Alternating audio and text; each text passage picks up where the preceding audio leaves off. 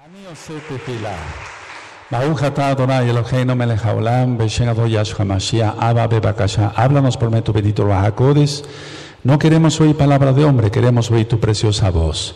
Beshen Adon Yahshua Moshicheinu, toda Gabá, Omen, Beomen. Siéntense, por favor, amados Sajín, su servidor, doctor Javier Palacios Elorio, Roe de la Quejila Gozo y Paz, en Tehuacán, Puebla, México. Le invitamos de todos, de parte de todos, a visitar los sitios en internet gozoypaz.mx, sinjatora.org, yacoswell.net en inglés.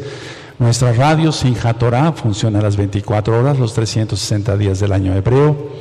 El canal de YouTube Shalom 132, Quejila Gozo y Paz y Yacoswell en inglés. Usted encontrará videos, audios y apuntes que puede bajar, copiar y regalar. Hágalo con toda confianza en esta Quejilá, no se hace negocio con la palabra del Todopoderoso y hágalo pronto porque los tiempos prácticamente ya van terminando.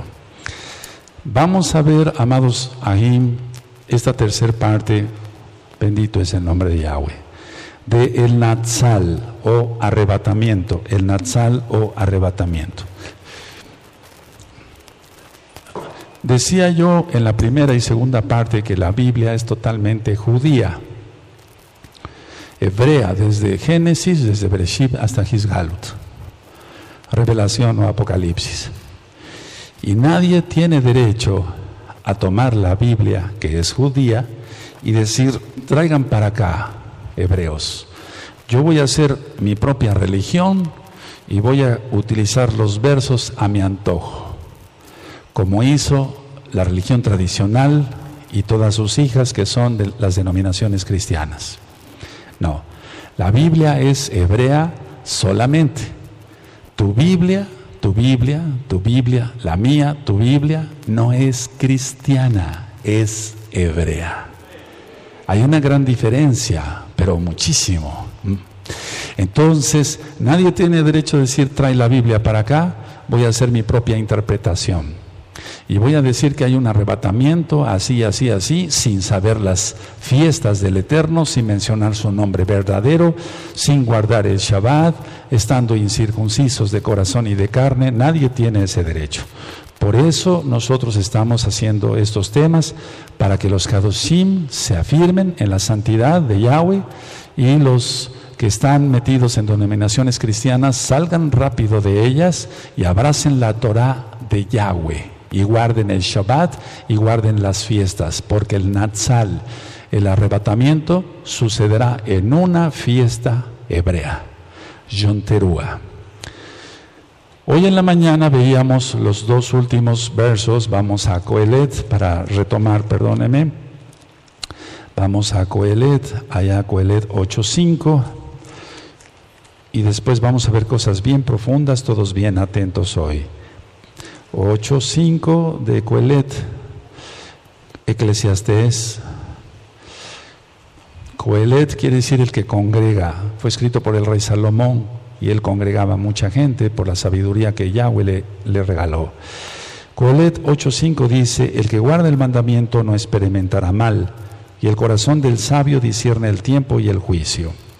Y después vimos Proverbios, vamos para Proverbios 19.6, esto es para retomar nada más el tema. Proverbios 19, 16, dice así, el que guarda el mandamiento guarda su alma, mas el que menosprecia sus caminos morirá. Ahora, hay que guardar la Torah de Yahweh, no mandamientos de hombres, guarda el Shabbat, guarda las fiestas, guarda la santidad. En Hebreos 12, verso 14, nos vamos para allá, dice la palabra del Eterno que sin Kedusha, sin santidad, nadie verá al Adom, Yahshua HaMashiach, sin santidad. Y la santidad solamente se, se obtiene, y vamos a ver una palabra decodificada, que es el matrimonio con Yahshua HaMashiach, que es Kirushim, solamente se obtiene guardando los mandamientos de Yahweh, no los de hombre. Ahora, vamos a ir a Ezequiel capítulo 9. En Ezequiel 9, ¿sí me escuchan con claridad? Ezequiel 9. En Ezequiel 9 vamos a ver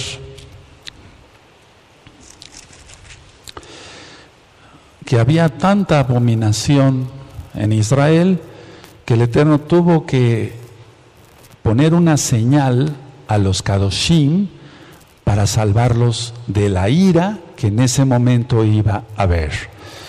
Entonces dice en Ezequiel capítulo 9, clamó en mis oídos con gran voz diciendo, los verdugos de la ciudad han llegado, y cada uno trae en su mano un instrumento para destruir.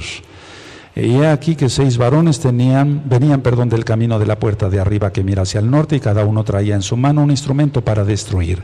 Y entre ellos había un varón vestido de lino, el cual traía a su cintura un tintero de escribano, y entrados se pararon junto al altar de bronce.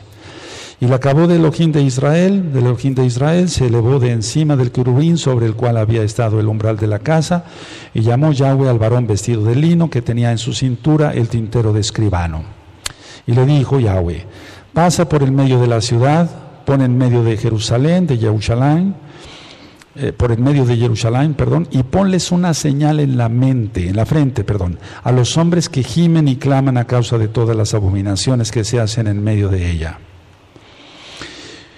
Y luego sigue diciendo acá, eso te remite a Apocalipsis 7, diciendo, es la misma señal que tienen los 144 mil. Y a los otros dijo, oyéndolo yo, pasad por la ciudad en pos de él y matad, no perdone vuestro ojo, ni tengáis compasión, matad a viejos, jóvenes y vírgenes, niños y mujeres, hasta que no quede ninguno. Pero a todo aquel sobre el cual hubiere señal, no os acercaréis y comenzaréis por mi Mishkan. Comenzaron pues desde los varones ancianos que estaban de delante del templo.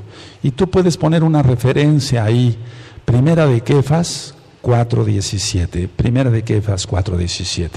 Ahora, esto sucedió y lo vamos a estudiar ahora mismo en Segunda de Crónicas, vamos para allá, Segunda de Crónicas, en el capítulo 36, lógico que el varón que selló fue un malaj, Segunda de Crónicas 36, no marcó, sino selló.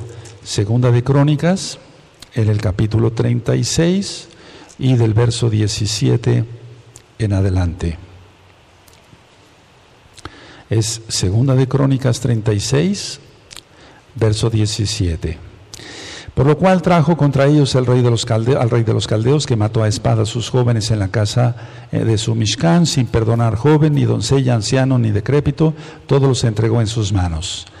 Asimismo, todos los utensilios de la casa de Elohim, grandes y chicos, los tesoros de la casa de Yahweh y los tesoros de la casa del rey y de sus príncipes. Todo lo llevó a Babilonia. Y quemaron la casa de Elohim y rompieron el muro de Jerusalén y consumieron al fuego todas sus, sus palacios, perdón, y destruyeron todos sus objetos deseables. Esto ya lo estudiamos. Ahora, quiero llevarlos a Ezequiel capítulo 5. Vamos para allá ahora, a Ezequiel capítulo 5 Ezequiel capítulo 5 y en el verso 1 en adelante. Esto ya también está ministrado en la página gozoypaz.mx en la página y en video en el canal de YouTube Shalom 132.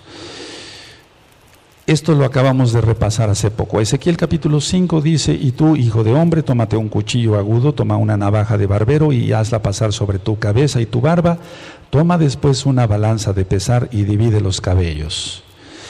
Una tercera parte quemarás a fuego en medio de la ciudad cuando se cumplan los días del asedio y tomarás una tercera parte y la cortarás con espada alrededor de la ciudad y una tercera parte esparcirás al viento y yo desenvainaré, desenvainaré perdón, espada en pos de ellos. Tomarás también de allí unos pocos en número y los atarás en la falda de tu talit, es decir, en, los bordes, digamos. Y tomarás otra vez de ellos y los echarás en medio del fuego y en el fuego los quemarás, de ahí saldrá el fuego a toda la casa de Israel. Y habíamos explicado que eh, tú pusiste, de hecho, en tu Tanakh, hambre, espada y cautiverio. Es decir, tres cosas, hambre, espada y cautiverio. Ahora, el verso 3 es para el remanente. El remanente. Tomarás también de allí unos pocos, porque pocos son los que se entregan de todo corazón a Yahshua Mashiach. Y los atarás en tu talit. Ese es el remanente. Y del verso 4 es tomarás otra vez de ellos y los echarás en medio del fuego, es para la, para la purificación del remanente. Fíjense cómo dice el verso 3, tomarás también de allí unos pocos en número y los atarás en tu manto, talit, y tomarás otra vez de ellos, o sea, de ellos mismos, y los echarás en medio del fuego, y en el fuego los quemarás, de ahí saldrá el fuego a toda la casa de Israel. Esto es la purificación del remanente. Ahora, eso se cumplió en ese tiempo y se va a volver, se va a, volver a cumplir en este tiempo próximo, porque dos terceras partes de la amada casa de Judá morirán y una tercera parte sobrevivirá. Y esa va a ser guardada en los búnkers de que habla Apocalipsis capítulo 12 cuando la mujer huye al desierto. Ahora, ¿qué señal es la que ponía el ángel, el malaj? Ya lo hemos estudiado, la última letra del alefato hebreo, pero en paleo hebreo, la letra tav o tav, es decir, W, era la señal de bien una X o una cruz, es decir, de forma de cruz o, bien una X. Y ya ministrábamos eh, en la pantalla hace algún tiempo que eh, eh, la última letra del paleo hebreo, en el paleo hebreo, la letra Tav, era una X o una cruz y precisamente es, significa la firma. Es una señal, pero es una firma, como la firma de un contrato. Y entonces, consumado es. Cuando Yahshua muere, consumado es. Es como si al final él pusiera de, ese, de todo ese contrato su firma y es la cruz, el madero, el madero. Entonces, esa señal es la que tienen ya los 144 mil. Ahora, el sello de los 144 mil es una, una cosa y hay personas que están selladas con el Rahakodes, eso es para la salvación en sí, y esa señal eh, significa eh, no control, sino eh, posesión, posesión del Eterno. Entonces, los que estamos sellados para el día de la redención es porque somos posesión de Yahweh. Aparte es protección de Yahweh.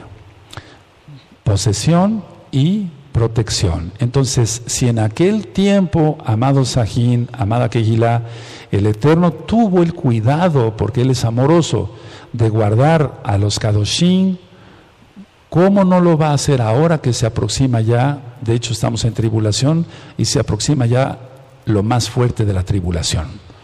No solamente el Eterno va a guardar a los 144 mil en cuanto el, el, desorden que va a haber totalmente la naturaleza, porque el Eterno lo va a decretar así, sino la protección para los que estamos sellados.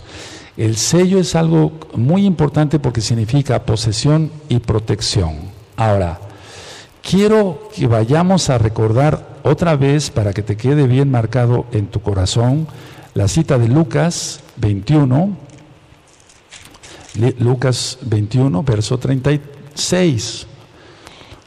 Entonces, esta cita, donde empieza con el 34, mira también por vosotros mismos que vuestros corazones no se carguen de glotonería y embriaguez y de los afanes de esta vida. Toma en cuenta eso los afanes, la codicia, la avaricia de hacer más dinero de esto, del otro, atropellando los derechos de los demás y venga de repente sobre vosotros aquel día. Entonces muchas personas piensan que sus negocios son honestos y demás, pero no, atropellan los derechos de otros y con eso están haciendo fortuna. Pero eso lo reprueba el Eterno. Es, a eso se refieren los afanes de esta vida. No nada, más, no nada más dice glotonería, no nada más dice embriaguez, dice los afanes de esta vida. Y venga de repente sobre vosotros aquel día, porque como un lazo vendrá sobre todos los que habitan sobre la faz de toda la tierra. Ahora, el 36 es muy importante, perdón que lo vuelva yo a repetir. Velad pues en todo tiempo, en todo tiempo santidad. No aquí santidad y allá afuera hacer lo que se me venga en gana.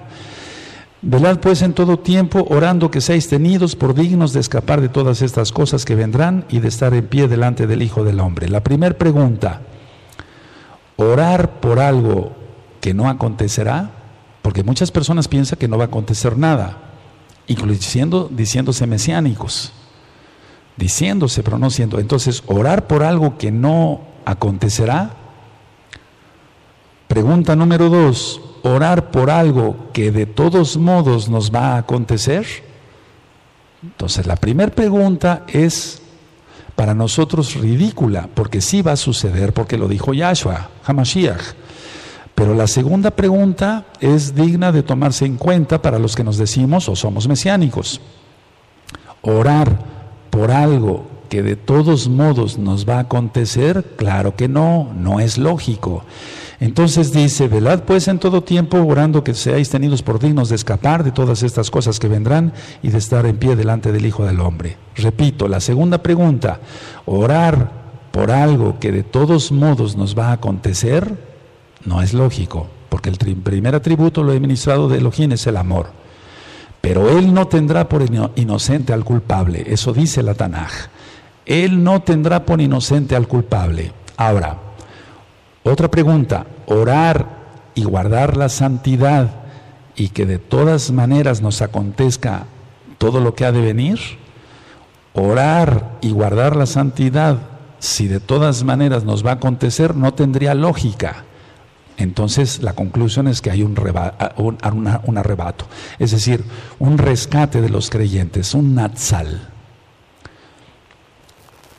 Vamos a ir a Apocalipsis capítulo 11, por favor, amado Sahim. En Apocalipsis 11, en el verso 18, si ustedes se dan cuenta, Cuando el séptimo ángel toca la trompeta, ya dijimos que no es la trompeta del Natsal. Vamos a ver todavía cosas más profundas. En Apocalipsis 11, verso 18, dice así, y se airaron las naciones, y tu ira ha venido, y el tiempo de juzgar a los muertos y de dar el galardón a tus siervos los profetas, a los kadoshim y a los que temen tu nombre, a los pequeños y a los grandes, y de destruir a los que destruyen la tierra. Fíjense muy bien que esto es antes, aquí hay cronología, antes de que la mujer que representa a Israel, sea sustentada por 1260 días. Esto es algo muy importante.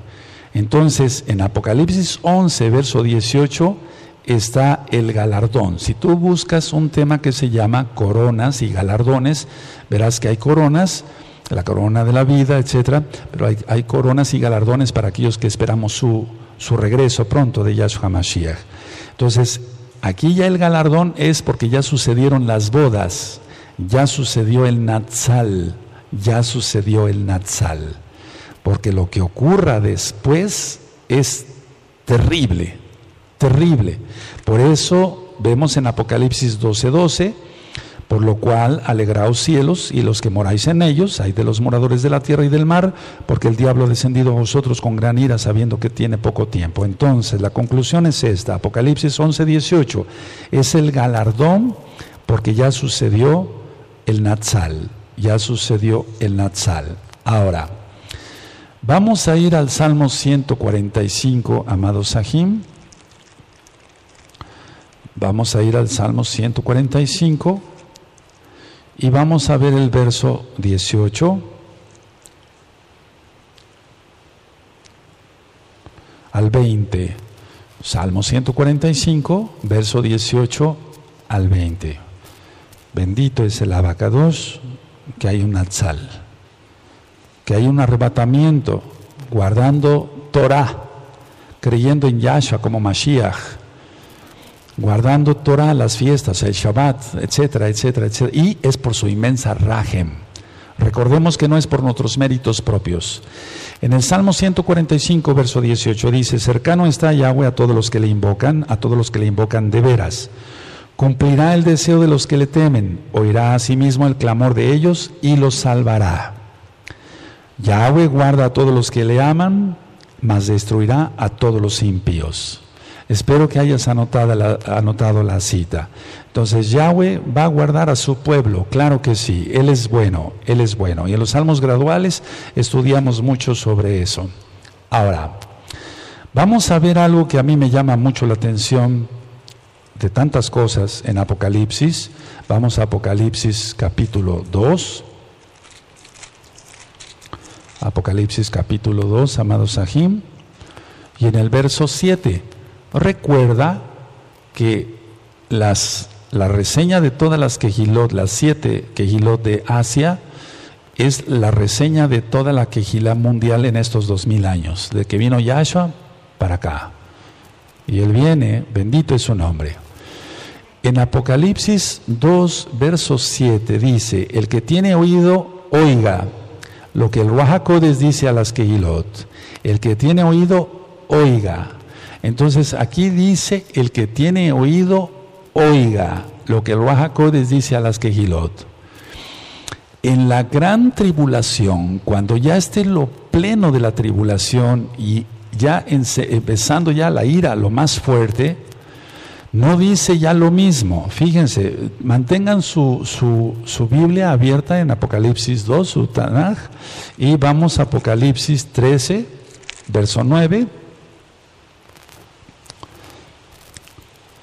Y aquí hay, en pocas palabras, mucho, mucho, mucho, mucho, mucho menos esperanza de salvación.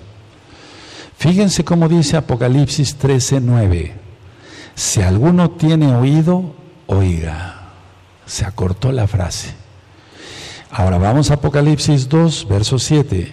El que tiene oído, oiga lo que el Ruaja dice a las quejilot. Es decir, todavía está hablando el Ruaja Arrepiéntete, hazte shubá, pórtate bien, etc. Cuando ya esté la tribulación en pleno, ya no dice eso. En Apocalipsis 13, verso 9 dice, si alguno alguno, va a ser muy raro, tiene oído, oiga. ¿Ven la diferencia? Entonces al Apocalipsis 2.7 el que tiene oído, oiga, lo que el Rahakodes dice las quejilot. Ya en la tribulación en pleno, si alguno tiene oído, oiga. Ya no dice lo que el Rahakodes dice a las quejilot. Conclusión de esto, de esto que acabamos de estudiar. Ahorita es por amor y por rajem es un pre, digamos.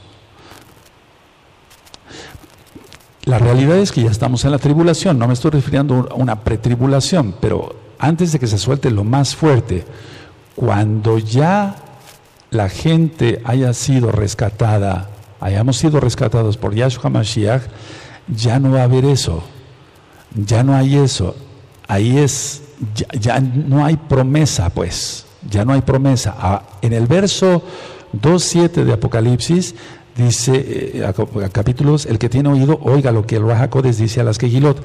Está dando todavía oportunidad del Raja de Yahshua Mashiach mismo, que, que se arrepienta la gente porque hay una promesa. Si tú te arrepientes, te salvo. Y en Apocalipsis 13 prácticamente ya no hay rajem. Si alguno tiene oído, oiga. Pero esto prácticamente ya la gente va a estar más que sorda. Si ahorita no quieren nada, imagínate en ese tiempo. Esto es muy importante que lo hayan anotado, amados Sahim. Ahora, vamos a algo que te va a estremecer tu corazón en lo bueno, lógico. Lucas 21, en el verso 28. Esto es algo que hemos leído tú y yo muchas veces, ustedes, amados Sajín, que nos ven a través de internet, hemos estudiado mucho, o leído más bien mucho, pero que no le hemos dado el sentido real, real de lo que significa. Es Lucas 21, 28, quiero que todos lo tengan y cuando todos lo tengan me dicen un amén fuerte. Cuando estas cosas comiencen, subraya, comiencen a suceder, erguíos y levantad vuestra cabeza porque vuestra redención está cerca. No dice después de que estas cosas sucedan, no dice eso. Dice, cuando estas cosas comiencen, o sea, el principio a suceder, erguíos y levantad vuestra cabeza porque vuestra redención está cerca.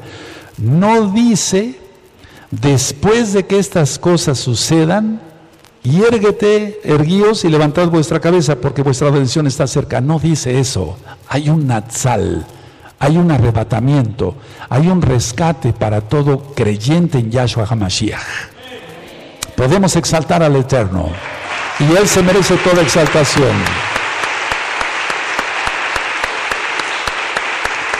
Yahshua HaMashiach vive. Yahshua Mashiach vive. Yahshua Mashiach vive. Aleluya. Aleluya. Aleluya. Le al eterno ajín. Exaltemos al eterno, hermanos. Bendito es el abacados. Por favor, amados Sajín, quisiera que hicieran alguna nota en sus apuntes o ponle ahí alguna nota en tu Tanaj. Cuando estas cosas comiencen a suceder, erguíos y levantar vuestra cabeza porque vuestra redención está cerca.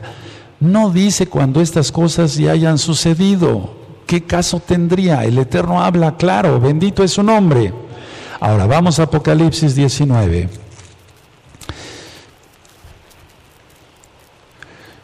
En Apocalipsis 19, en el verso 7, y aquí no hay una cronología exacta, y lo digo con la autoridad que el Eterno da a sus hijos, a sus siervos. Ya lo hemos ministrado eso, que no hay una cronología. En ciertos versos sí hay cronología. Está la boda en Apocalipsis 19, verso 7, dice, gocémonos y alegremos y démosle cabot porque han llegado las bodas del Cordero y su esposa se ha preparado. Y a ella se le ha acontecido que se vista de lino, lino fino, limpio y resplandeciente, porque el lino fino es las acciones justas de los Kadoshim. Primero, el matrimonio es para Israel. Nunca dice que es para nadie más. Las acciones justas de los Kadoshim son las mitzvot, los mandamientos de Yahweh, el Shabbat, las fiestas, etcétera, etcétera. Ahora, en el verso, eh, del verso 19 en adelante es después de la boda. Es decir, ya viene Yahshua y es la, es la batalla en Armagedón y ya sucedió la boda. Recuerden el verso que nosotros estudiamos, es aquel dichoso que espera a su Adón cuando regrese de las bodas. Y es que hay gente que se va a quedar. Y ahorita déjenme, vamos a ir con calma porque hay todavía bastante que ministrar. ¿De acuerdo? Ahora, en Apocalipsis 13, vamos para allá.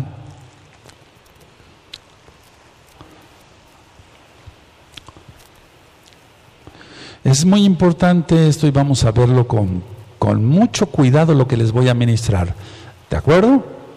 Yo sé que aquí hay amados sajín que les gusta estudiar mucho y otros no son muy dados a, porque no saben leer bien, porque están viejecitos, no ven bien, etcétera, pero tienen el Raja y están captando perfectamente bien.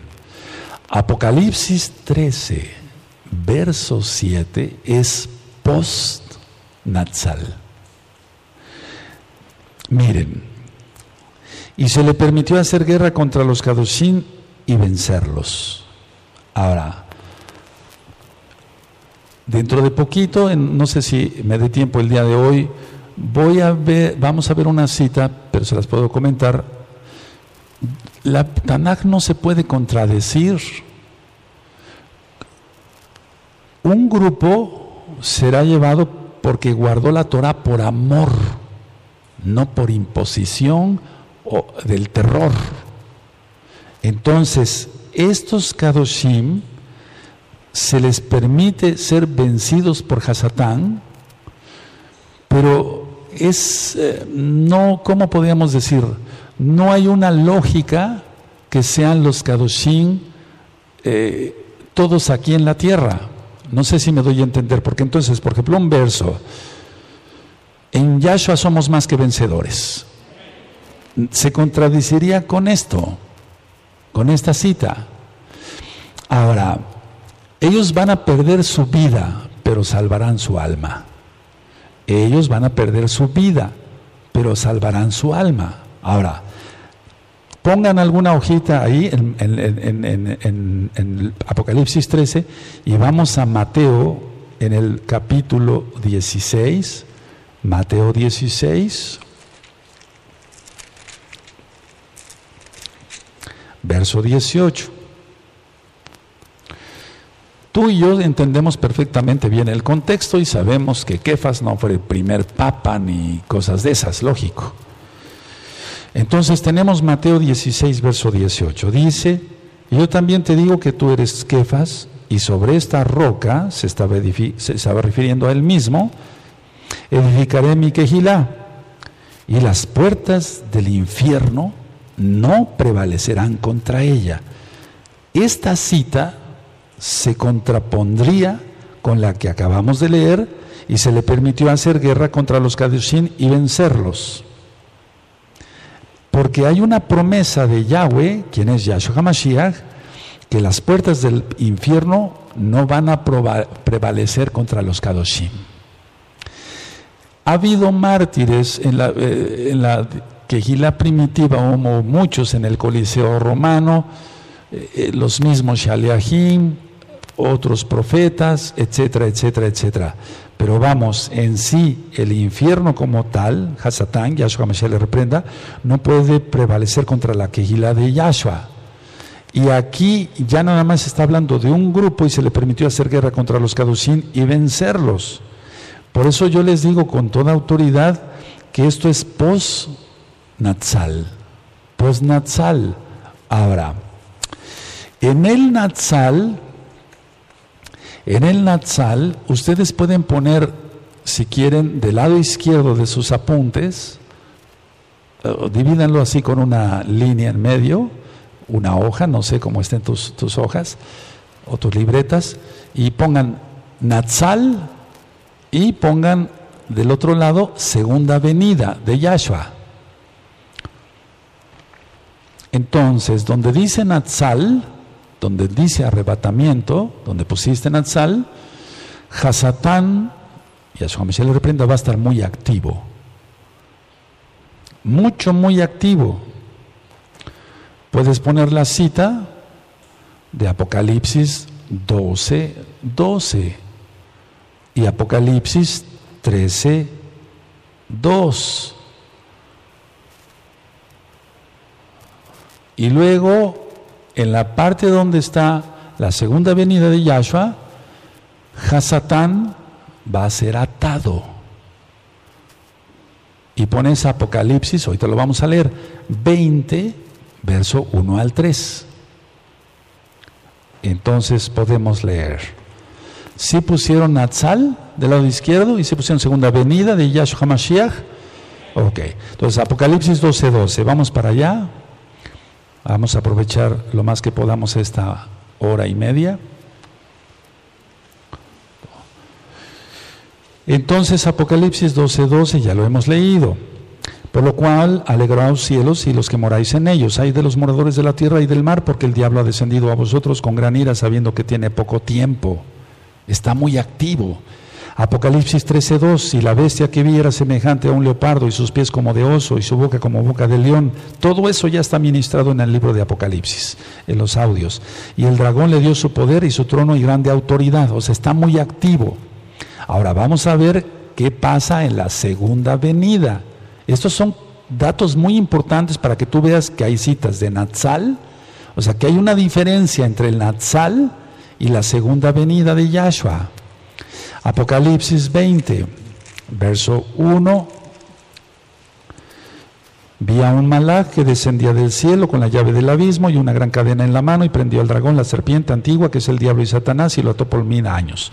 Y lo arrojó al abismo y lo encerró y puso en, un, su sello sobre él para que no engañase más a las naciones hasta que fuesen cumplidos mil años.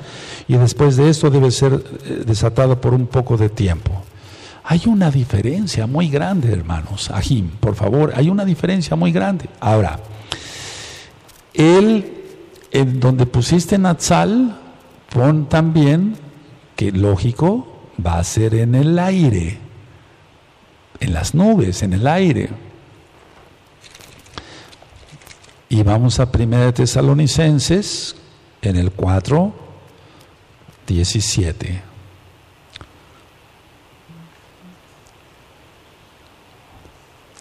Vamos para allá, 1 Tesalonicenses 4:17. Aleluya. Luego, luego nosotros los que vivimos, los que hayamos quedado, seremos arrebatados juntamente con ellos en las nubes para recibir al Adón en el aire y así estaremos siempre con el Adón. Y el verso 18, y a partir de ahora, por lo tanto, alentaos los unos a los otros con estas palabras. Nos vamos a estar alentando, amados Ajim Nos vamos a estar alentando, amados Sajín, allá en internet. No, si tú ves un ah que está triste, aliéntalo. Y si, y si ves que anda medio mal, dale un coscorrón, es un decir, y dile, ¿qué no has pensado? Yahshua ya viene, mira cómo está el mundo, se está desbaratando en maldad. En el aire pusiste Natsal, en, en el lado donde está la segunda avenida, va a ser en el monte de los olivos. Muchos han querido transquiversar estos versos para decir, no, no hay un rescate, nada más hay una primera y segunda venida, eso ya lo ministré ayer y hoy en la mañana. Entonces, Zacarías 14, Zacarías 14, bendito es el abacados, eso ya también está ministrado. En Zacarías 14, en el verso 4.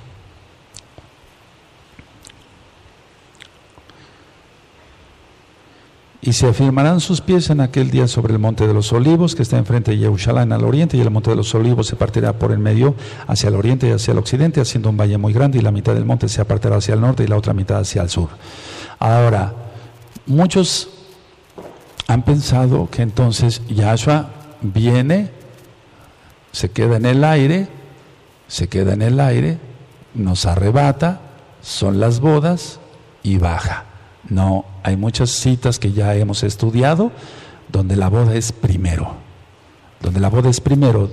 Son dos eventos muy diferentes y todavía falta mucho por estudiar. Vamos a Mateo 25, vamos a Mateo 25,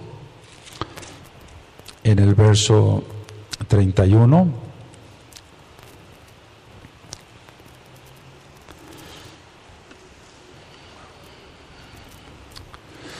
El verso 31 dice, cuando el Hijo del Hombre venga en su cabod y todos los caducín ángeles con él, entonces se sentará en su trono de gloria y serán reunidas delante de él todas las naciones y, apartará los unos de los otros como aparta el pastor las ovejas de los cabritos. Eso está, ya, está, ya está grabado hace mucho tiempo y eh, se refiere al juicio de las naciones. Para los que no oyeron, ni ayer ni hoy en la mañana, el Eterno no necesita estarnos anunciando al toque del shofar que Él sube y baja de los cielos, porque Él es el Todopoderoso. Decía yo, o ayer y hoy en la mañana, que Miriam de Magdala lo quería tocar después de su resurrección. Yahshua dice, no me toques, no he subido a mi Abba. Él sube, vuelve a bajar, se presenta con los Shaleahim y le dice a Tomás, tócame. ¿Acaso hubo un shofar cuando bajó?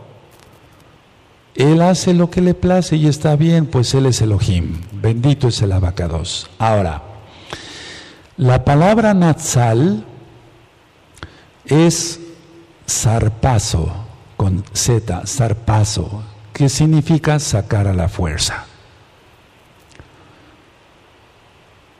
Es que son dos cosas muy diferentes. Natsal, zarpazo, sacar a la fuerza. Eso ya lo vimos, 1 Tesalonicenses 4, 16 al 18. Y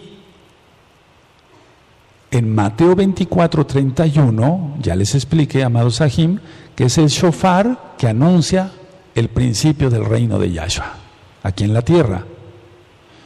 Entonces es reunir a sus escogidos.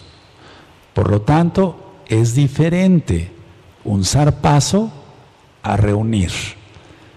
Es, muy diferente porque cuando sea el toque del shofar, cuando Él venga, Él mandará a los ángeles para que se reúnan en Yerushalayim.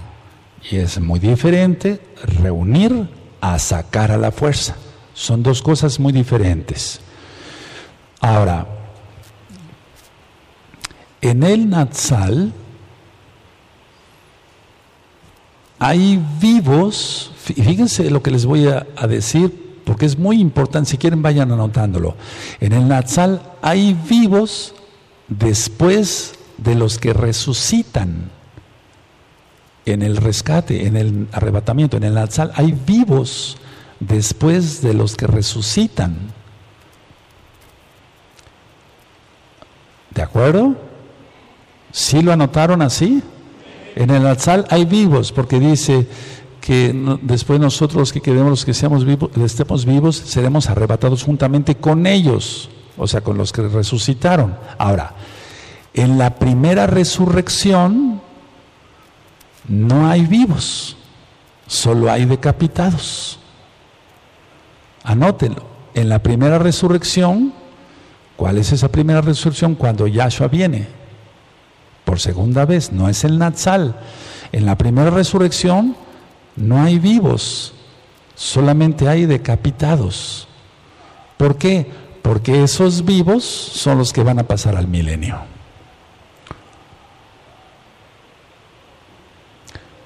estos dos puntos son muy importantes que se les le entiendan, amados Sahim. En el Natsal hay vivos después de los que resucitan. ¿Estamos de acuerdo? En la primera resurrección que ya vimos, no hay vivos, solo hay decapitados. Ahora, 1 Tesalonicenses 4, 16 al 18. Porque el Adón mismo, con voz de mando, con voz de arcángel y con trompeta de Elohim, descenderán del cielo y los muertos resucitarán primero. Luego los que, nosotros, los que hayamos quedado, los que estemos vivos, seremos arrebatados juntamente con ellos para recibir al Adón en el aire. Y estaremos siempre con el Adón. ¿Está? ¿Es así? Ok, entonces vamos a Apocalipsis. Bendito es el abacados. En Apocalipsis 20. Cuando es la primera resurrección, cuando venga Yahshua, así se le llama, primera resurrección. Y de hecho en el libro de la Quejilá hecho ya tiene 10 años y medio, ahí explico que hay varias resurrecciones. Cuando Yahshua resucitó, resucitaron varios. Mucha gente resucitó. En el, en el libro de la Quejilá están los apuntes de gozo y paz. Imagínate es que viene algo precioso. Imagínate una mujer que haya perdido a su esposo en esa época que Yahshua murió y que haya estado haciendo, no sé, sus quehaceres en el hogar y de repente entra su esposo que había muerto. ¿Te has puesto a pensar en eso? Antes la señora no se infartó. Sí se entiende. Viene algo más grandioso de lo que podemos imaginar. Por eso yo siempre les voy a seguir ministrando santidad, santidad, santidad. Y el que no quiera santidad, que se vaya de acá. Aquí no cabe, porque estamos esperando a Yahshua HaMashiach. Aleluya. Aleluya. Y si sin, santidad no se le puede ver. Bendito es el abacados.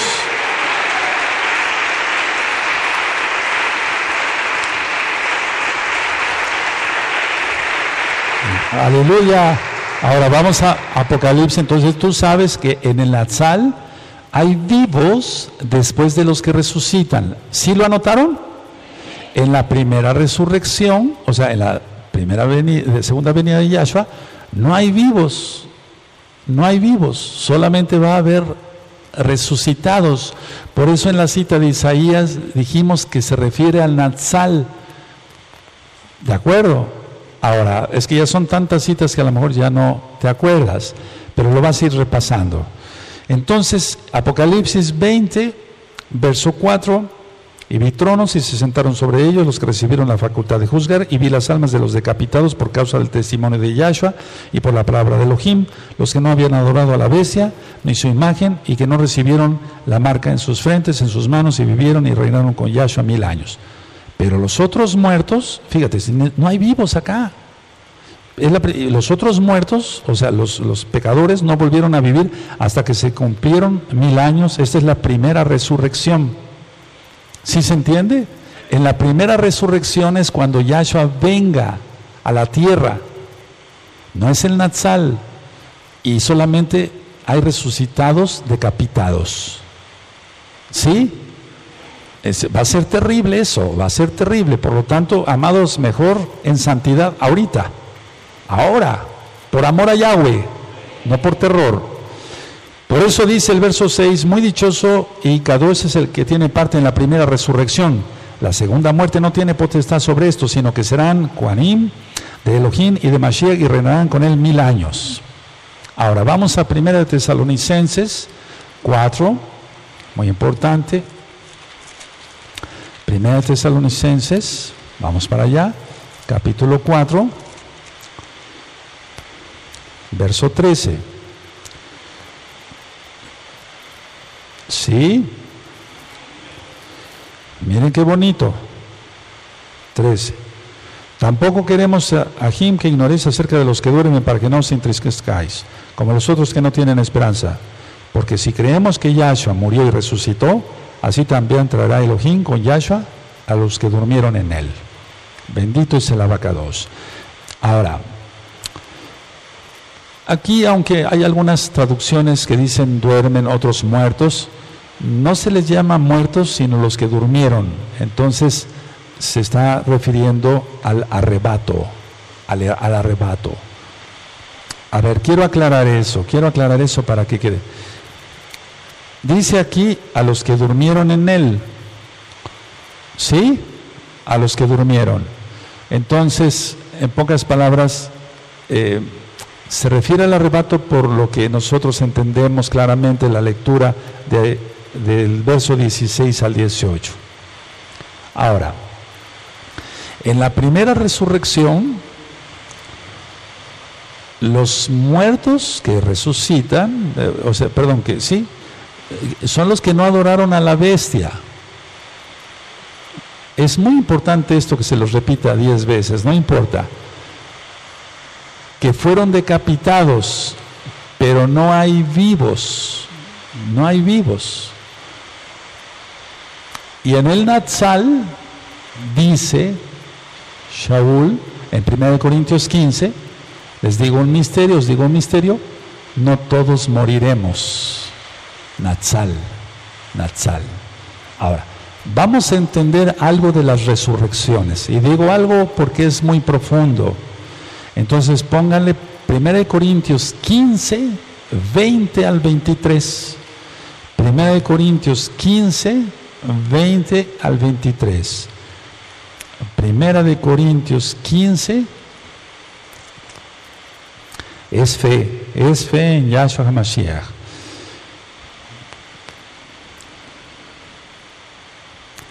Cuando tengan 1 Corintios 15, 20 al 23 me dicen un amén. Mas ahora Yahshua ha resucitado de los muertos, primicias de los que durmieron es hecho. ¿Sí dice eso? Por cuanto la muerte entró por un hombre, también por un hombre la resurrección de los muertos. Porque así como en Adán todos mueren, también en Yahshua todos seremos vivificados.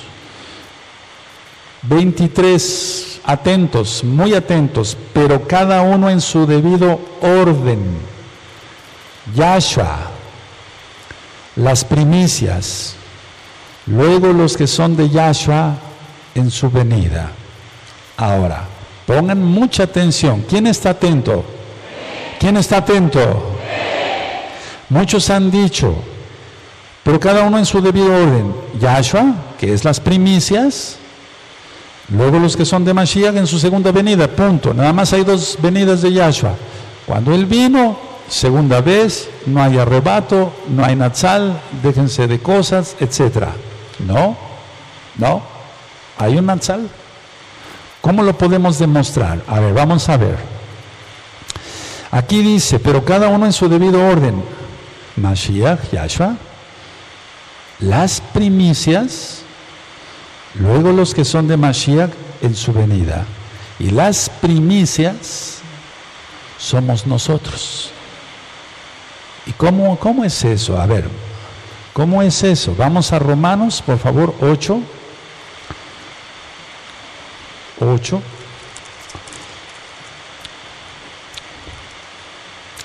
Romanos 8, 22 al 25. Anoten las citas, por favor, Romanos 8, 22 al 25. Aleluya. Dice así, Romanos 8, 22. Porque sabemos que toda la creación gime a una y a una está con dolores de parto hasta ahora. Y no solo ella, sino que también nosotros mismos, que tenemos las primicias del Ruajacodes, nosotros también gemimos dentro de nosotros mismos esperando la adopción, la redención de nuestro cuerpo. El cuerpo transformado, pues, porque en esperanza fuimos salvos, pero la esperanza que se ve no es esperanza por, porque lo que alguno ve a qué esperarlo, pero si esperamos lo que no vemos, con paciencia lo aguardamos. Entonces, a ver, vamos aclarando.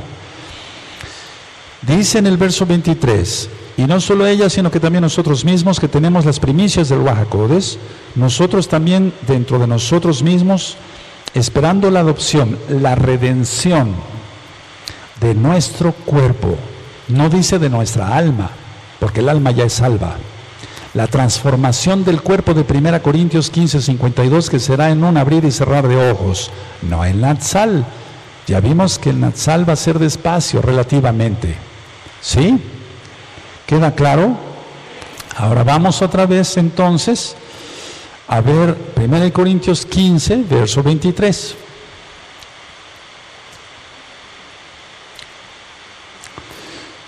Pero cada uno en su debido orden. Yahshua, Hamashiach, las primicias que somos nosotros, que estamos esperando la redención de nuestro cuerpo transformado, y luego los que son de Yahshua en su venida. Bendito es el abacados.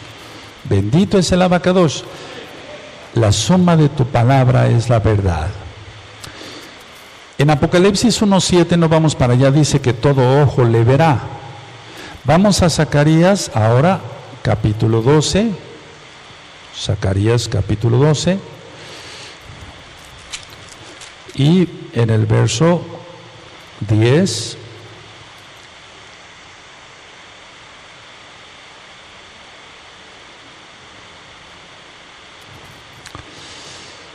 si tienen Zacarías 12, verso 10. Dice, y derramaré sobre la casa de David y sobre los moradores de Jerusalén espíritu de gracia, de Rahem y de Tefilá, y mirarán a mí a quien traspasaron, y llorarán como se llora por hijo unigénito, afligiéndose por él como quien se aflige por el primogénito. En aquel día habrá gran llanto en Jerusalén, como el llanto de Hadribedón, en el valle de Megiddo. Ahora vamos a Zacarías 14, y esto ya es la batalla de Armagedón, esto sí ya es la segunda venida. Desde, desde lo que acabamos de leer de Zacarías 12, verso 10 y 11, es la segunda venida, no es el Natsal.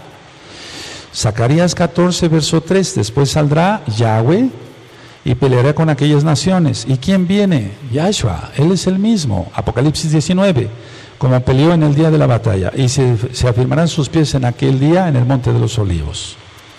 Ahora, Vamos a Mateo 24. ¿Van quedando claro?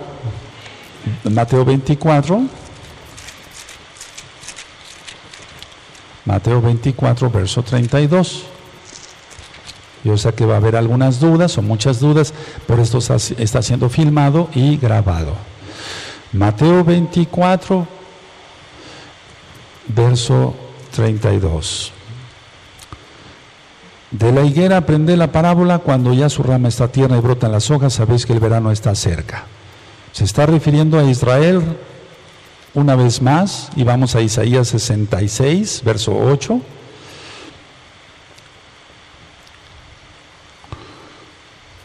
Vamos a Isaías 66, de eso, de la higuera aprende la parábola, cuando ya brotan eh, sus ramas, están tiernas sus hojas, saber que el tiempo está cerca, estamos cerquísima ya muy cerca. Bendito Yahshua Mashiach. Mi alma gime, como dice la Tanakh, esperando la redención de mi cuerpo, la transformación, y vamos a hablar cosas bien profundas de ello. Dice Isaías 66, verso 8, ¿quién oyó cosa semejante? ¿Quién vio tal cosa? ¿Concebirá la tierra en un día? ¿Nacerá una nación de una vez? Pues en cuanto Sión estuvo de parto, dio luz a sus hijos. En 1947 fue la votación para que Israel fuera Estado. No en 1948, en 1948 ya se dio como tal, el llamamiento del Estado de Israel, etcétera. Pero fue en 1947 cuando se dio la votación. Para el año 2017, 2017 es una generación a la que se refiere Yahshua HaMashiach en Mateo 24, verso 32. Una generación son 70 años. Se acabó el tiempo. Se acabó. Yahshua está a las puertas. Yahshua está a las puertas. No estoy poniendo fecha para el Natsal ni la pondré. Pero ¿y si sucediera en 15 días en el Natsal? El Natsal en Yonterúa. Y se suelta lo fuerte porque hay una de violencia terrible en la tierra. O el año que sigue, o un poquito después, pero ya no más, se nos acabó el tiempo. Bendito es el abacados y son muy bendecidos los que aprovecharon el tiempo para estudiar la Torah. Ahora pongan mucha atención todos, porque quiero que anoten cosas bien interesantes. Arrebato es apoderarse de lo suyo, no rapto, arrebato, es apoderarse de lo suyo. Es la palabra jarpazo o zarpazo. Jarpazo, vamos a ponerla con J, jarpazo. Y eso tú lo encuentras, tú que eres estudioso, en Strong, la concordancia en Strong, 726, jarpazo. Arrebato, apoderarse de lo suyo. Jarpazo. Strong, 726. Y hay otro, el primer, el primer término que yo te dije fue arrebato. Y hay otro término que dice juntará, juntará a Yahshua a sus escogidos de los cuatro puntos de la tierra. Juntará. Eso es episunago, episunago, juntar, episunago. Y eso está en la concordancia Strong 1996 en el número 1996.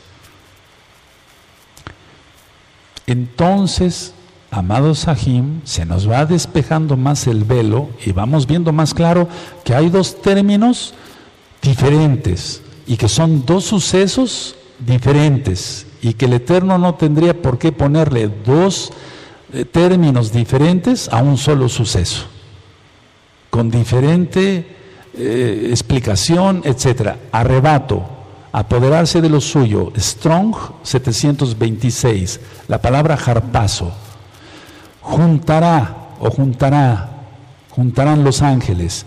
Episonago, juntar. Strong 1996. Entonces el arrebato, la palabra jarpazo, está en 1 Corintios 4, 16 al 18. Y la palabra episonago aparece en Mateo 24, 31. Aleluya. Son dos cosas diferentes, totalmente diferentes, totalmente diferentes. Por favor, espero que lo hayan anotado. Repito por tercera vez por si alguien no lo anotó. Arrebato, apoderarse de lo suyo, jarpazo. Strong 726. El término juntar, juntarán los ángeles con el orden de Yahshua HaMashiach. Episonago, juntar, Strong, 1996. Mateo 24, verso 31. De arrebato tú ya sabes la cita, primera Tesalonicenses 4, 16 al 18. Ahora vamos a Isaías 11. Isaías 11. ¿Sí lo anotaron? No oigo. Todos allá, espero que sí, amados Roín, Saquenín, encargados de obra, Ajín, Ajayot, todos estos son cosas importantísimas. Isaías 11, en el verso 11, en el verso 12, perdón, Isaías 11, 12. Isaías 11, verso 12. No tenía por qué el Eterno ponerle un término diferente a un solo evento, son dos cosas diferentes diferentísimas. Isaías 11, verso 12, y levantarán pendón a las naciones y juntará a los desterrados de Israel y reunirá a los esparcidos de Judá de los cuatro confines de la tierra. A eso se refiere Mateo 24, 31. Ahora, en el arrebatamiento, el Natsal, el rescate, es el Adón mismo. porque eso dice 1 Tesalonicenses 4:16. Y en el, juntar, en el episonago, es con los malajim, con los malajim. Por eso en Juan 14, verso 1 al 3 dice, porque yo os tomaré a mí mismo, Él es. Entonces en el arrebato es el Adón mismo, Yahshua mismo. En, la segunda venida es Mateo 24, 31, episonago, juntar, juntarán, son los malajim. ¿De acuerdo? Ahora, sabemos que hay un solo esposo. ¿Quién es Yahweh? ¿Quién es Yahshua HaMashiach? Y sabemos que hay una novia, una futura esposa, que es Israel. Nada más. Nada más. Entonces quiero hacer esto, quiero hacer una aclaración por amor a los cristianos para que conozcan la Torah, conozcan la verdad y salgan de Roma. En la iglesia cristiana se confunde lo siguiente. Vamos a Jeremías 3 para que tú me ayudes a ministrar cristianos. Está hablando mucho pastor cristiano que ya dejó de serlo, pues, y quieren la Torah. En Jeremías 3, verso 12. Fíjense muy bien las dos citas que voy a dar. Verso 12 al 14. Jeremías 3, verso 12 al 14. Dice lo siguiente. Ve y clama estas palabras hacia el norte y di, vuélvete, oh rebelde Israel, dice Yahweh, no haré caer mi ira sobre ti, porque misericordioso soy yo, dice Yahweh, no guardaré para siempre el enojo. Reconoce pues tu maldad, porque contra Yahweh tu Elohim has prevaricado y fornicaste con los extraños debajo de todo árbol frondoso y no oíste mi voz, dice Yahweh. Convertíos, hijos rebeldes, dice Yahweh, porque yo soy vuestro esposo y os tomaré uno de cada ciudad y dos de cada familia y os introduciré en Sión. Esta cita habla claramente que el matrimonio es para Israel. ¿Sí? Y esta cita habla de que Yahweh es el esposo. ¿Sí? No se oye. Ahora, vamos a Efesios. Vamos a Efesios. En Efesios, en Efesios 5, verso 23 en adelante. Efesios 5, 23. Porque el marido es cabeza de la mujer, así como Mashiach Yahshua es cabeza de la Kehilá, la cual es su cuerpo y él es su salvador. Así que como la Kehilá está sujeta a Mashiach, así también las casadas los tienen a sus maridos en todo. Maridos, amad a vuestras mujeres, así como Mashiach amó a la Kehilá y se entregó a sí misma por ella. Entonces, lo que están confundiendo todos ellos es que el Padre, como creen en la Trinidad, que eso es falso, dicen, el Padre se casa con Israel, el Dios Hijo se casa con la iglesia cristiana. No, eso no. Porque estas dos citas las toman como base, yo quería que conocieras estas dos citas, que ellos toman como base para decir, no, es que si tú perteneces a Israel, te vas a casar con el Padre, pero yo soy la iglesia cristiana, entonces me voy a casar con el Hijo. No, Shema Israel, Adonai Elohim, Adonai Had. Solamente hay un solo Elohim, Yahweh, quien es Yahshua HaMashiach, y hemos dado muchos estudios sobre eso, Kianihu, porque yo soy Él. Entonces, eso, eso tiene confundida a la gente. Ahora, hay otra palabra que quiero comentarles. La palabra ira es orge, O-R, G de gato, E. Y tú la encuentras en Strong en el 3709. 3709. La ira, Orge Strong, 3709, y es a lo que se refiere, refiere perdón, Romanos 5, vamos para allá, Romanos 5, en el verso 9,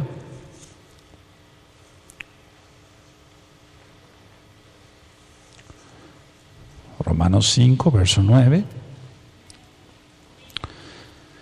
Pues ya dice, pues mucho más, estando ya justificados en su sangre, por él seremos salvos de la ira. Por eso para mí es tan importante y tan, tan precioso ministrar sobre la sangre bendita de Yahshua HaMashiach. Las iglesias cristianas no saben lo que dicen a veces. Más bien no saben nada, por eso es importante que conozcan Torah. Hace poco yo me postré y empecé a llorar y le dije, Yahshua, soy indigno, Abba, de que me hayas llamado y apartado para servirte. Soy indigno, Abba, de que tú me uses para tu gloria, para tu cabot, para tu esplendor.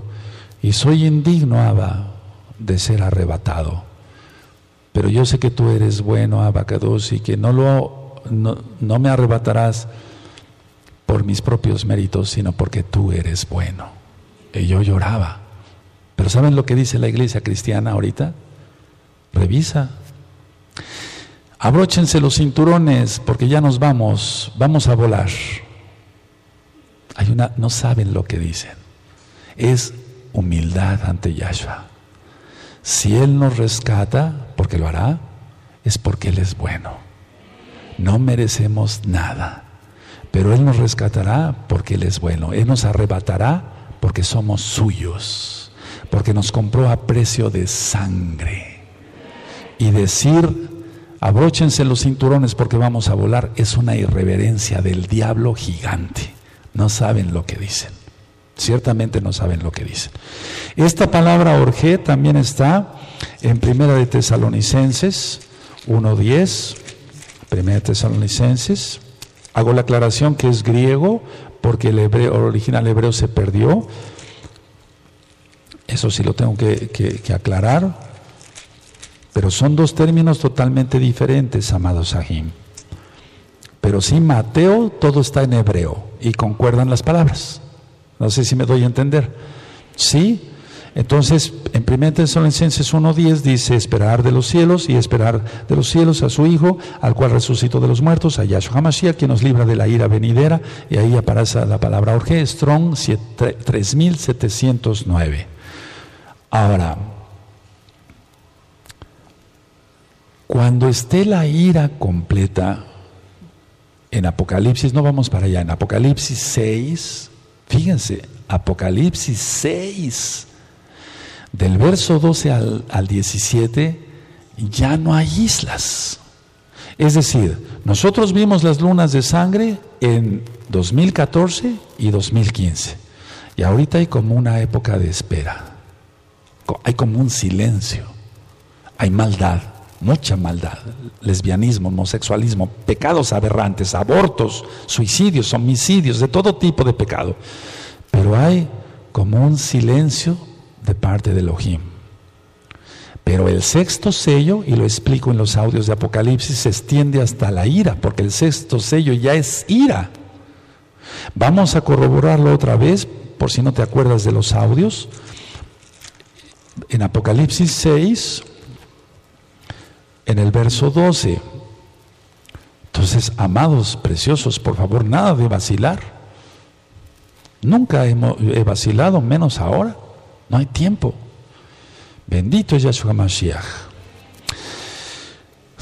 Apocalipsis 6, verso 12. Mire cuando abrió el sexto sello y aquí hubo un gran terremoto. Eso no se ha sucedido porque va a ser un terremoto terrible. Y el sol se puso negro como tela de silicio, ya se puso, y la luna se volvió toda como sangre, ya se puso, y las estrellas del cielo cayeron sobre la tierra, están cayendo los demonios, como la higuera deja caer sus hijos cuando es sacudida por un fuerte viento. Y el, el cielo se desvaneció como un pergamino, cosa que no sucede cuando venga Yahshua, después voy a hablar sobre eso, que se enrolla y todo monte y toda isla se removió de su lugar. Fíjense muy bien cómo dice, y toda isla se removió de su lugar y es el sexto sello. Y los reyes de la tierra y los grandes, los ricos y los capitanes, los poderosos y todo siervo y todo libre, se escondieron en las cuevas y entre las peñas de los montes y sobre eso pusimos varios videos que están en YouTube. Shalom 132. Y decían a los montes y a las peñas, caed sobre nosotros y escondernos, escondernos del rostro de aquel que está sentado sobre el trono y de la ira del Cordero porque el gran día de su ira ha llegado ¿Y quién podrá sostenerse en pie? Tremendo. Si tú vacilas ahorita estarías loco. O si yo vacilara yo con la Torah, estaría yo loco. Pero ahorita hay un silencio. Ya se pusieron las lunas rojas. El sol se oscureció. Lo vimos, lo vimos. Nadie nos lo contó, nosotros mismos lo filmamos. Y ahora viene lo peor. No, no jugar y ser rescatados en Yonterúa. No sabemos este año, el siguiente año, pero no pasa de un par de años ya. Yahshua viene. Y son dos eventos diferentes. Recuerden todo lo que les ministré, se los comparto como una humildad. No me creo el gran sabio. ¿eh? Son dos diferentes. ¿Por qué el Eterno pondría dos términos diferentes para un solo evento? Eso no es lógico. Ya hemos dado muchas citas. Ahora, esas, esas, esas eh, eh, digamos, esas cavernas ya están construidas, ya presentamos videos, consulten todo eso. Entonces, siempre tenemos que tener presente que debemos de vivir en santidad. Ahora, vamos a, a ver esto. Miren, en el arca de Noé, el que cerró la puerta fue Yahweh. Y hasta que entre la plenitud de los Goyim, se cierra la puerta y ya nadie podrá entrar. Es el misma arca de salvación. Hace tiempo yo hice un video, todavía no estaba, no sabía yo muchas cosas y aún me falta aprender muchas, pero vamos a rescatar parte de ese video. Y entonces decía yo que el arca de salvación en aquel tiempo fue el arca de Noé. Ahora el arca de salvación es Yahshua HaMashiach. Yahshua HaMashiach. Y el, Eterno mismo cerró el arca y empezó el diluvio. Y ni un niño, lea lo ministré en la mañana, ni un niño fue salvo. Ni un solo niño. Todos estaban ya malditos, llenos de demonios. Ahora los padres enseñan a juegos satánicos a sus hijos. Ya están maldecidos. Por eso seguimos ministrando, para que se salven. Y en Romanos 11, versos 25 y 26 dice que entra la plenitud de los gentiles y se acaba el tiempo. Y ya está entrando la plenitud de los gentiles, por eso tantos hermanos están buscando, nuevos hermanos están buscando las promesas de Yahshua. En Bereshit 18 ministraba yo entonces ayer y hoy, más bien hoy, que Abraham intercedió, castigarás al justo con el impío. Vamos a ver Proverbios 11, Proverbios 11, bendito es el abacados. Estamos ya casi, te podría yo decir, que estamos en esta tierra, pero que ya no pertenecemos a ella. Tú lo ves, tú te subes al, al transporte colectivo, te sientes mal o no. La gente va diciendo majaderías, gente tatuada, gente que va diciendo eh, cosas indebidas, las mujeres eh, mal vestidas. Eh, vamos a algún supermarket, nos sentimos mal porque hay gente así y ya no cabemos, ya no. Yahshua viene, Yahshua viene por nosotros, Yahshua viene, bendito es su nombre. Ahora, decía yo Proverbios 11 en el verso 8. ¿Lo tienen? El justo es librado de la tribulación, mas el impío entra en lugar suyo. Fuerte todos, amén.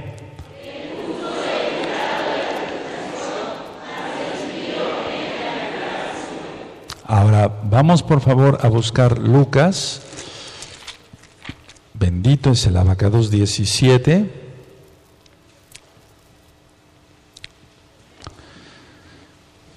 Y es que se están acercando esos días y ya estamos en esos días. ¿Qué no será cuando ya cuando ya no estemos, no haya quien ministre? A ser una fiesta de locos, de lobos, de vampiros, de brujos que ya lo hay, gente que toma sangre, etcétera. Les comento algo. Por donde anduve eh, ministrando y descansando, fíjense qué cosa tan terrible. Que Gilot, reptilianas. ¿Te puedes imaginar eso? Nos encontramos con gente que no vestía con la kipa, con la cubierta de la cabeza, sin barba, con los zip zip nada más agarrados de las, del pantalón, blancos, no creen en Yahshua, rapados, nada más con pelo acá. Y es una quejila mesiánica. Ya es el, es el colmo de la locura, amados. Hay mucho mal, hay más mal de lo que pensamos. En Lucas 17, verso 26, como fue en los días de Noé, así también serán los días, eh, los días del Hijo del Hombre. Comían, bebían, se casaban y se daban en casamiento, lo estamos viendo los homosexuales, las lesbianas, hasta el día que entró Noé en el arca y vino el diluvio y los destruyó a todos. Y luego pone el ejemplo de Lot.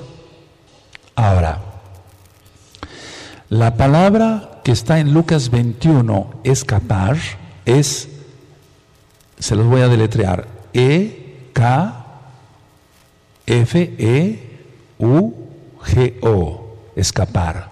Ek, feugo, que quiere decir huir, escapar.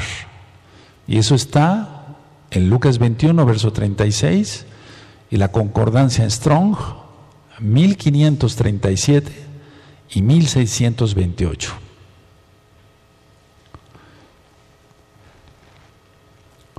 Pero nosotros en un momento dado no sabemos cómo exactamente se vayan a dar las cosas. Lo que sí podemos eh, eh, deducir claramente de ese verso, que ya lo estudiamos varias veces en estos días, es que nosotros, el Eterno por su inmensa, por su inmensa rajem, nos va a sacar de todo esto. Porque no va a haber un solo lugar en la tierra seguro, uno solo, uno solo. No hay una colonia en cada ciudad, en cada pueblecito, en cada metrópoli, que no haya violencia ya. Ahora, hay una diferencia muy grande entre la ira del Eterno y el día de Yahweh. Hay una diferencia muy grande entre la ira y el día de Yahweh, porque se ha confundido todo eso y, quiero, quiero explicarlo, pero quiero explicarlo con, con tranquilidad y ahorita ya no nos va a dar tiempo. Lo que sí les puedo decir es que la ira es desde los sellos, desde el sexto sello, porque ya lo leímos, los demás sellos, todas las trompetas y, lógico, las copas. Vamos al libro de Joel para ir terminando. Bendito es el abacados. Vamos al libro de Joel.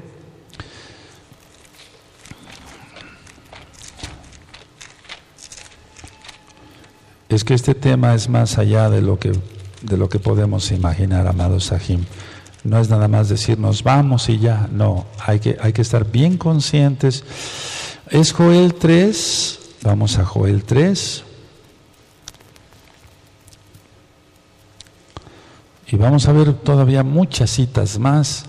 Y yo considero que el día miércoles voy a dedicarlo a la cuarta parte del arrebatamiento del Natsal. Joel 3, verso 12.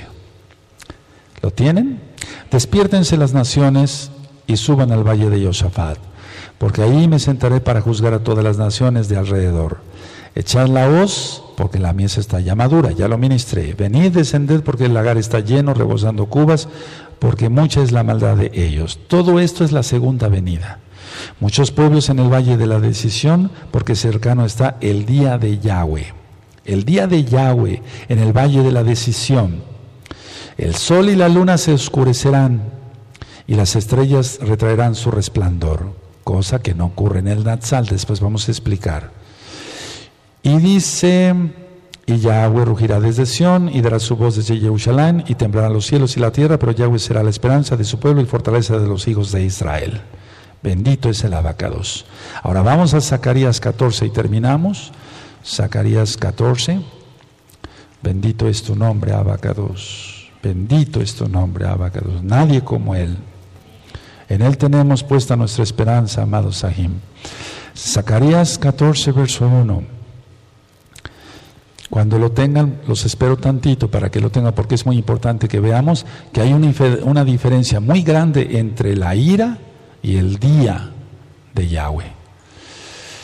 14.1, he aquí el día de Yahweh viene y en medio de ti serán repartidos tus despojos.